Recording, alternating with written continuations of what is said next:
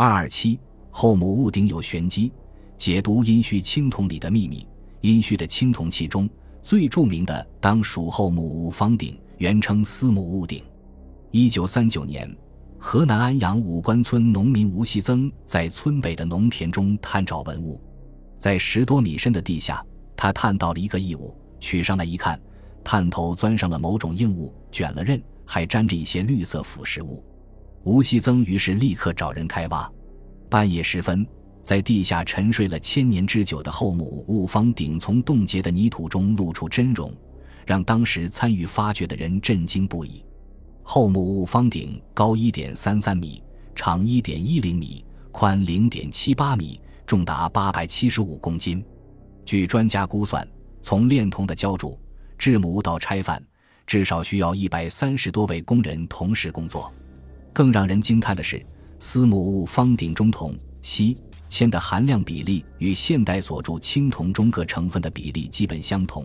可见，几千年前商朝人的冶炼技术就已经达到了登峰造极的地步。后母戊方鼎是迄今为止发现的最大的中国古代青铜器。最初，鼎是古代烹煮食物的用具，多厚重，通常为圆腹、两耳、三足、盛盆、盂、斗状。古代祭祀或典礼时，会用鼎向天神祖先呈上烹煮的肉类，慢慢演变成了一种祭祀用具。后母戊鼎由商代后期王室所铸，一九三九年在河南省安阳市郊出土，因鼎身内部铸有“后母戊”三字而得名，现藏中国国家历史博物馆。后母戊鼎是古代青铜艺术的代表，该鼎形制雄伟，高一百三十三厘米，口长一百一十厘米，口宽七十八厘米，重八百七十五千克，是迄今为止出土的最大的青铜器。其造型。纹饰和工艺均达到极高的水平。目前，学术界对司母戊鼎的正确名称有很大的争论。一直以来，人们都称之为司母戊鼎。随着考古学家对商代文明研究的深入，认为该鼎应称为后母戊鼎。二零一一年三月，正式对外开放的中国国家博物馆将原司母戊鼎改称为后母戊鼎。一种说法认为。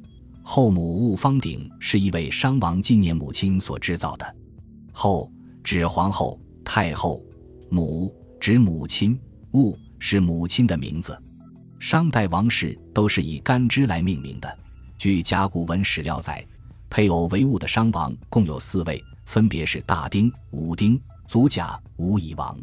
专家通过分析认为，戊最有可能是武丁或祖甲王的妻子。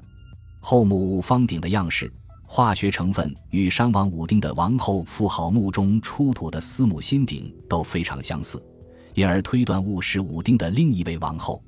后母戊方鼎很可能是商王武丁的儿子为纪念母亲而制造的祭祀用具。